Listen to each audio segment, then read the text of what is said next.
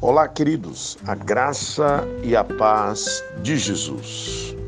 Queridos e amados irmãos, eu quero hoje pela manhã compartilhar com vocês sobre a graça, baseado em dois personagens.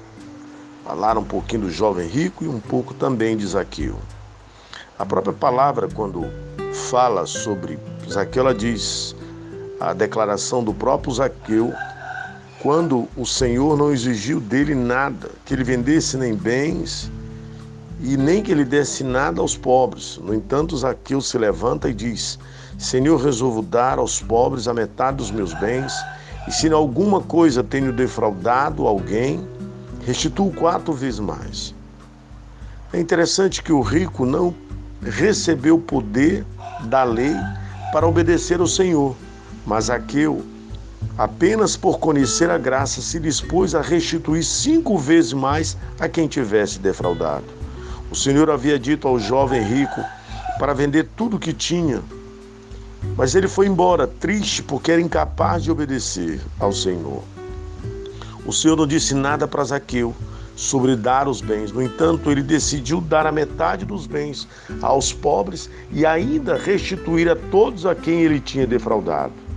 Quando cremos na graça, queridos e amados irmãos, somos feitos filhos de Abraão.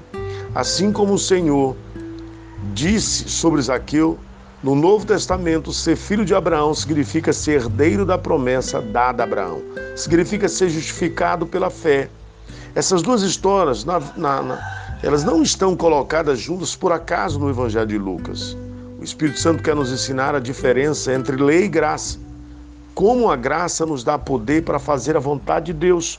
Por exemplo, o jovem rico representa aqueles que vivem debaixo da lei, que procuram receber a vida eterna e a bênção de Deus pelos seus méritos.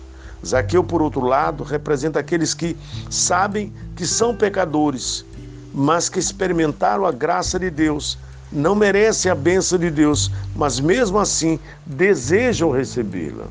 Podemos fazer um paralelo entre a vida de ambos. O jovem rico tentou usar de bajulação, de palavras para agradar a Jesus. Zaqueu usou sua atitude para chamar a atenção do Senhor. O jovem rico se achava perfeito. Zaqueu sabia que era pecador. O jovem rico se entristeceu, mas não desceu do pedestal. Zaqueu desceu da figueira e recebeu a palavra de Deus com alegria. O jovem rico não renunciou aos seus bens materiais. Zaqueu, de maneira espontânea, disse que devolveria tudo que havia roubado e daria metade dos seus bens aos pobres. O jovem rico tentou receber a salvação pela lei, Zaqueu recebeu a salvação pela graça. O jovem rico nos mostra que é difícil aos que amam a riqueza entrar no reino dos céus. Zaqueu nos mostra que é possível verdadeiramente um rico ter um encontro com Deus e entrar no reino de Deus. O que Jesus disse do jovem rico, quão difícil entrará no reino de Deus os que têm riqueza. O que Jesus disse sobre Zaqueu, hoje veio salvação a esta casa, porque também este era filho de Abraão.